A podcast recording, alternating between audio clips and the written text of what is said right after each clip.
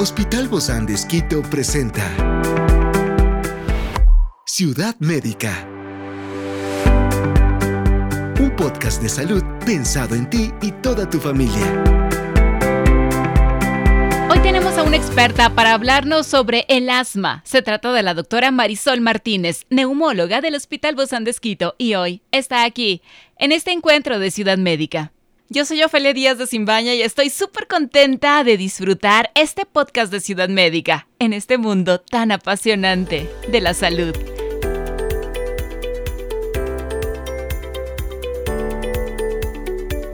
Desde los primeros sibilantes suspiros de un niño asmático hasta la valiente lucha de un adulto por mantenerse con aire en los pulmones, el asma es un compañero constante y en ocasiones impredecibles. Hoy analizaremos sus causas, síntomas y tratamientos. Acompáñanos.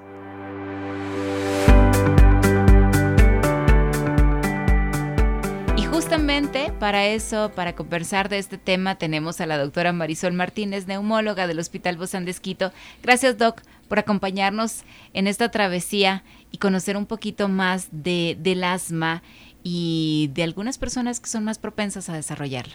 A ti, Ofelia, muchas gracias por la invitación. ¿Se nace o se hace? Esto es como el huevo y la gallina pues el asma tiene sí ciertos factores que predisponen al, desarrollar esta enfermedad, pues y uno de estos componentes son los factores genéticos, ¿sí? Quien es hijo de padres que tienen antecedentes de asma, pues la probabilidad de ellos desarrollar el asma es del 50%, ¿sí? Eh, sí, es, es mayor que en aquellos eh, pacientes que no tienen esta historia familiar. Entonces... Pero eh, también se puede desarrollar. También se puede desarrollar. O sea que son las dos cosas. Con menor frecuencia tenemos los pacientes que se desarrollan, que nosotros conocemos como el asma de inicio tardío, que se presenta más en la etapa adulta, que pueden estar expuestos a ciertos factores desencadenantes que pueden desarrollar el asma. Pero sí tenemos un componente genético que es, que es el más común, que es aquel paciente que nace, que presenta los síntomas en la infancia, que tienen una historia familiar y que tienen una, una historia de atopía, es decir, rinitis alérgica, que son atópicos, mm. que, son, que es, se encuentra muy relacionado con el asma y es el más común tipo de asma que nosotros tenemos en nuestro medio. Entonces, ¿la rinitis alérgica puede desarrollar asma? No está relacionado de esta manera manera que la rinitis alérgica desencadene el asma,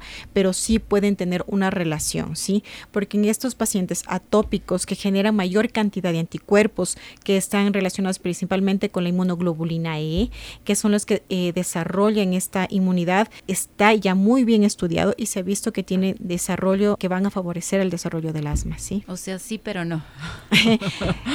es que la atopía está relacionado con estos dos tipos de enfermedades distintas que una de estas es la rinitis alérgica y otra es el asma, que es la producción de los anticuerpos, como le había dicho, la inmunoglobulina E, que va a desencadenar tanto el asma como la rinitis alérgica. Eh, la patología de la rinitis alérgica sí eh, está relacionado con el asma de difícil control. Si no se controla adecuadamente la rinitis alérgica, pues nos va a dificultar en la terapia de una rinitis, de un asma bien controlada.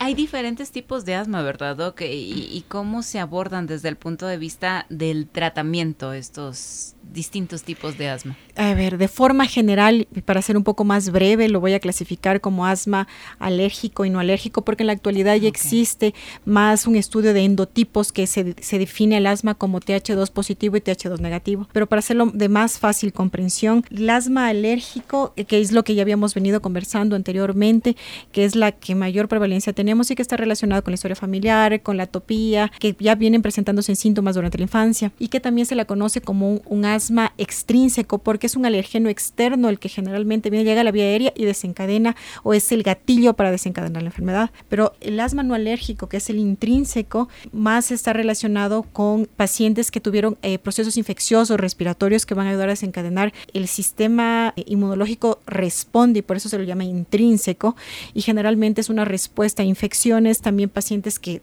se someten a estrés, pacientes que tienen actividad física o son sometidos al ejercicio, pacientes que tienen cierto tipo de respuesta a ciertos fármacos, como por ejemplo eh, la aspirina, por ejemplo, también se clasifica o se los ah, cataloga como este de asma intrínseco. Experiencias excepcionales son el motor que nos anima a trabajar por la salud integral de nuestros pacientes. Expresamos el amor de Dios para dar prioridad a la vida por sobre todas las cosas. Seguimos con nuestro compromiso, la seguridad del paciente. Hospital Bozán de Esquito, a la gloria de Dios y al servicio del Ecuador. Es decir, que puede ser por un lado o, por el otro, ¿verdad? Siempre tiene esas dos aristas por donde puede llegar. Dentro de esto, ¿cuáles son estos factores desencadenantes del asmado que pueden tener o que pueden las personas evitar o controlar estos desencadenantes de su vida cotidiana? Sí, eh, como les había dicho, los factores alergenos que pueden desencadenar el asma principal tenemos la humedad y el moho. El moho es un hongo, ¿no? Es una espora que eh, generalmente cuando en el ambiente y humedad se encuentra liberada, como tiene el tamaño de más o menos 200 micras, queda suspendido en el aire y la vida media es más o menos de 8 horas. Entonces no se la ve, se la inhala, se la respira, se deposita en toda la vía respiratoria y causa un proceso inflamatorio. Y esto va a agravar los síntomas, tanto de los lugares fríos y asma. No son convenientes para los asmáticos. sobre todo los no fríos, más bien de humedad, de humedad, y que hay la presencia de moho. Por ejemplo, eh, mucha gente dice, bueno, yo estoy aquí en la sierra y luego me voy a la costa y me siento mejor, pero también está la humedad ahí. Claro. Hay eh, mucha humedad. No todos los pacientes tienen la misma predisposición de una respuesta de anticuerpos para, para los mismos alergenos. Entonces, para saber, generalmente el paciente que ya es asmático, rinítico, alérgico, él ya conoce cuál es su respuesta a determinados alergenos. Y cuál es su clima, ¿verdad? Su mejor lugar. sí, así es. Y generalmente dice, estuve, eh, viajé a cierto país, estuve por ejemplo, en Cuba, vine acá a Ecuador y mm, aquí cuando desde que estoy en Ecuador eh, los síntomas se agravaron. Pero generalmente es la exposición a los alergenos a los que ellos están expuestos, ciertos humos, gases, químicos que pueden exacerbar también y desencadenar los síntomas respiratorios, los ácaros, los ácaros del polvo, eh, generalmente ácaros producidos, eh, generalmente las alfombras, los peluches, las cortinas, los colchones que duran, que no se los cambia más de 10 años, generalmente tienen a acumular estos ácaros y que también pueden desencadenar una respuesta en pacientes con asma, ¿sí? Claro, y a veces uno no controla los sitios a donde llega. Así es. O donde se hospeda, o donde visita, o donde pasa. Estoy pensando también perfumes, ¿no? Lociones. Así una persona que pase por un lado de otra, de una persona asmática en este sentido del que usted ha hablado, le podría causar. Podría causar. Así es. También las infecciones virales también puede desencadenar una crisis de asma. Pero no pueden andar como con un cubo, ¿no? Así es. Inmerso. Así es. Eh, por eso uno de los objetivos del tratamiento del asma es controlar los síntomas y disminuir el riesgo que ellos tengan a las exacerbaciones o las crisis. Permitir que el paciente asmático lleve una vida normal de actividad física, que vaya al trabajo, que juegue el niño, que hagan deporte sin ningún tipo de restricción. Ese es el objetivo del paciente, de tratamiento en los pacientes asmáticos, controlar eh, los síntomas para que lleven una vida completamente normal. Sin necesidad de ningún inhalador. No, claro que sí. el tratamiento básicamente está enfocado en dos broncodilatadores. Bueno, el uno son beta 2 agonistas eh, que existen ya ahora de muchos tipos de corte y larga duración. ¿Qué es lo que hacen estos broncodilatadores? Estos son los inhaladores, inhaladores Los que conocemos regularmente, que les vemos a nuestros familiares, amigos, gente O en las películas asmáticos utilizando los, los inhaladores, sí. ¿Qué va a ser? Pues, a ver, el, asma es una inflamación crónica a nivel de las vías aéreas, así de, a nivel principalmente de los bronquiolos distales. Esta inflamación crónica hace que se reduzca la luz del bronquio, sea más pequeñito. Entonces, obviamente, al momento que ingresa y sale el aire, hace lo hace con dificultad y genera un flujo turbulento. El tubo es muy chiquitito. Exactamente, como un tubo. Exactamente. Entonces, esto es lo, tan conocido y en todo lugar encontramos que el asma es la limitación al flujo aéreo es debido a esto, a la inflamación, porque el tubo está reducido por la inflamación y va a generar un flujo turbulento.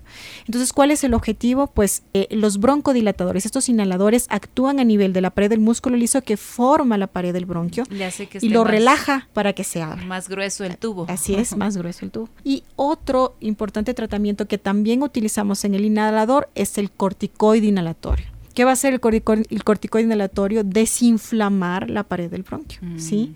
Mm. Y esto va a permitir que la que el bronquio se abra y el tubo quede más grande para que no exista limitación en el flujo aéreo. Ciudad Médica. Y entra y salga el aire sin dificultad. ¿Qué sucede, Doc? O sea que estos em, pacientes asmáticos siempre deben cargar su inhalador. Sí, la recomendación es así. Generalmente nosotros iniciamos el tratamiento básicamente con el corticoide inhalatorio y con el asociado a un beta 2 agonista de larga duración, que son la última evidencia que es el mejor tratamiento. Claro que también puede estar asociado solo con el corticoide, con el corticoide inhalatorio y con dosis de rescate, que son estos inhaladores que generalmente se lo andan a traer en el bolso para cuando exista un evento de crisis, cuando el paciente sienta dificultad respiratoria, si él da unos silbidos en el pecho, vengan crisis de tos, puede utilizar inhaladores en dosis de rescate, que le va a causar un alivio. ¿Qué sucede en el caso de no, no traerlos, que se haya perdido, que le hayan robado, no sé, tantas cosas que pueden suceder? Sí, la crisis puede evolucionar a ser mucho más grave. Sí, esto va a causar dificultad respiratoria y el paciente tiene que ser llevado inmediatamente a un lugar de emergencia. Sí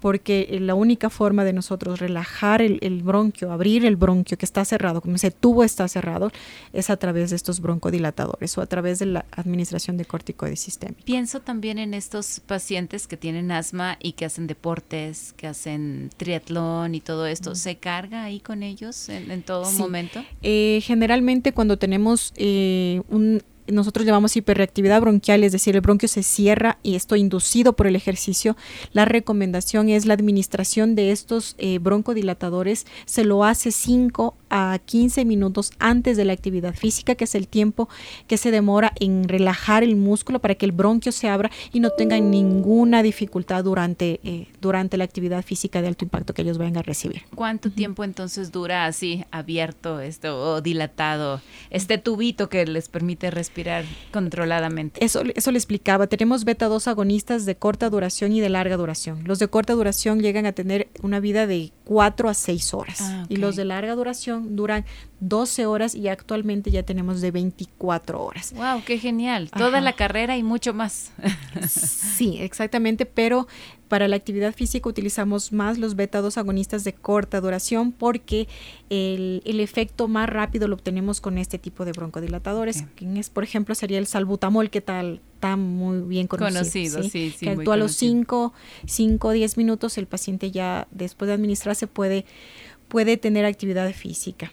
¿Esa es la, la, recomendación de Orodoc para todos los asmáticos siempre? Siempre, el paciente asmático siempre tiene que tener acompañamiento por el médico, tiene que ser médico neumólogo eh, para que el porque el paciente asmático puede llegar a controlar los síntomas y nosotros los médicos vamos a reducir la dosis mínima necesaria para tener una vida completamente normal y eso lo vamos a ir midiendo y titulando esto con el médico. Entonces, eh, incluso se puede llegar a tener pacientes asmáticos que solo utilicen dosis de rescate. Ciudad médica. Sí, pero el dosis de rescate ya no solo con salbutamol, la evidencia actual ha mostrado que ahora la dosis de rescate se la puede hacer con un beta 2 agonista de larga duración asociado a un corticoide. ¿Qué significa dosis de rescate? No es todos los días. No, no es, ajá, exacto, no es una dosis de manutención que tiene que aplicarse diariamente, sino simplemente eh, cuando tiene un, un, asma muy bien controlado, podemos ir, como le digo,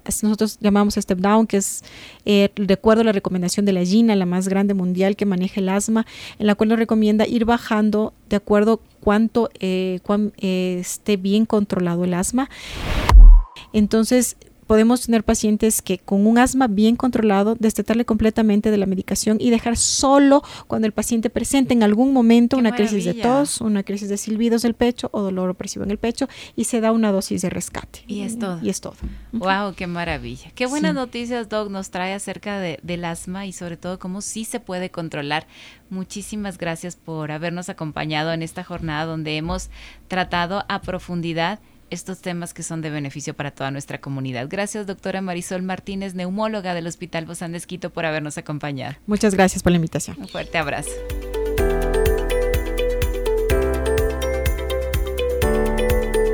Esta es una producción del Hospital Bozán de con el apoyo de HCJB. Encuentra este podcast de salud en las redes sociales como Spotify, SoundCloud y todas las plataformas digitales. Gracias por acompañarnos en este capítulo de Ciudad Médica, un espacio para tu salud. Hasta la próxima.